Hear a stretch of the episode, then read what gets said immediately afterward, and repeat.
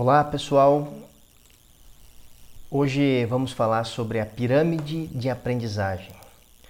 No livro do Steve Allen, que chama-se Aprenda como Einstein, é, ele fala né, sobre, sobre a pirâmide de aprendizagem e é, e é bem interessante as proporções em que nós é, conseguimos reter um conhecimento uh, através da, no caso dessa da pirâmide, das diversas formas de, de interagir com o conhecimento.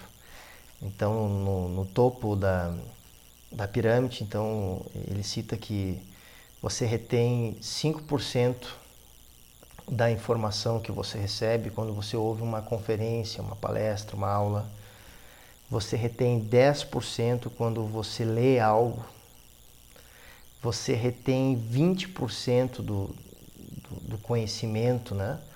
mediante o processamento audiovisual.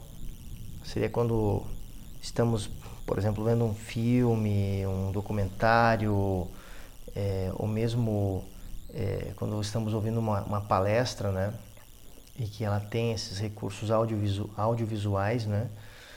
É, porque tem pessoas que são muito visuais e, e precisam né, ter, esse estímulo, né?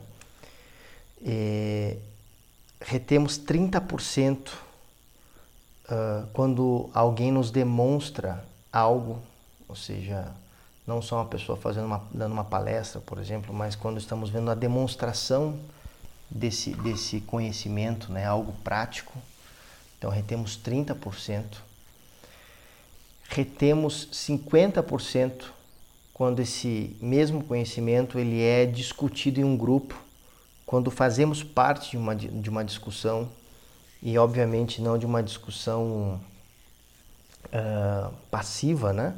mas uma discussão onde estamos ali interagindo e trocando ideias com um grupo. E quando eu falo um grupo pode ser né, três pessoas, duas pessoas, seja, estamos discutindo com pelo menos mais pelo menos uma pessoa ou mais aquele assunto, né? numa, numa discussão, é, conseguimos reter 50% do conhecimento. É, quando nós colocamos ele em prática, nós retemos em torno de 75%. Ou seja, quando colocamos a mão na massa, né? ou seja, estudamos algo, lemos um livro, etc. E aí saímos do campo da teoria e colocamos em prática. E o mais interessante de tudo nessa pirâmide de aprendizagem é, é que quando nós ensinamos outras pessoas, nós retemos 90% do conhecimento.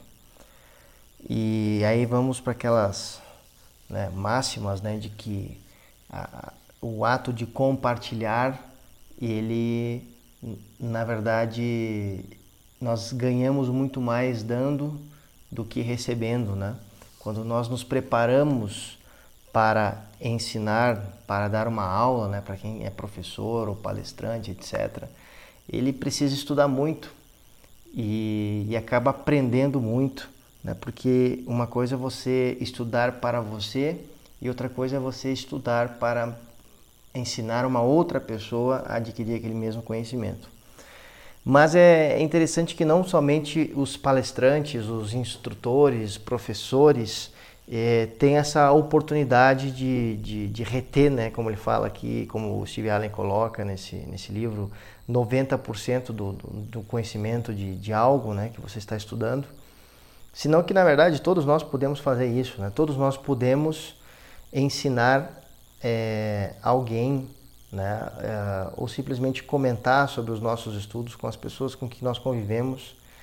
E é interessante, façam essa, essa, esse teste quando puderem, de uh, quando lerem um livro, por exemplo, terminarem de ler um livro, falar sobre aquela leitura para uma outra pessoa, para sua esposa, para as pessoas com quem você convive, né?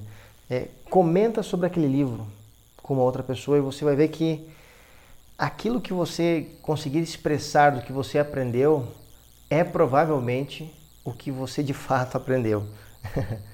Então, é, é uma forma, inclusive, de, de, de fazer uma.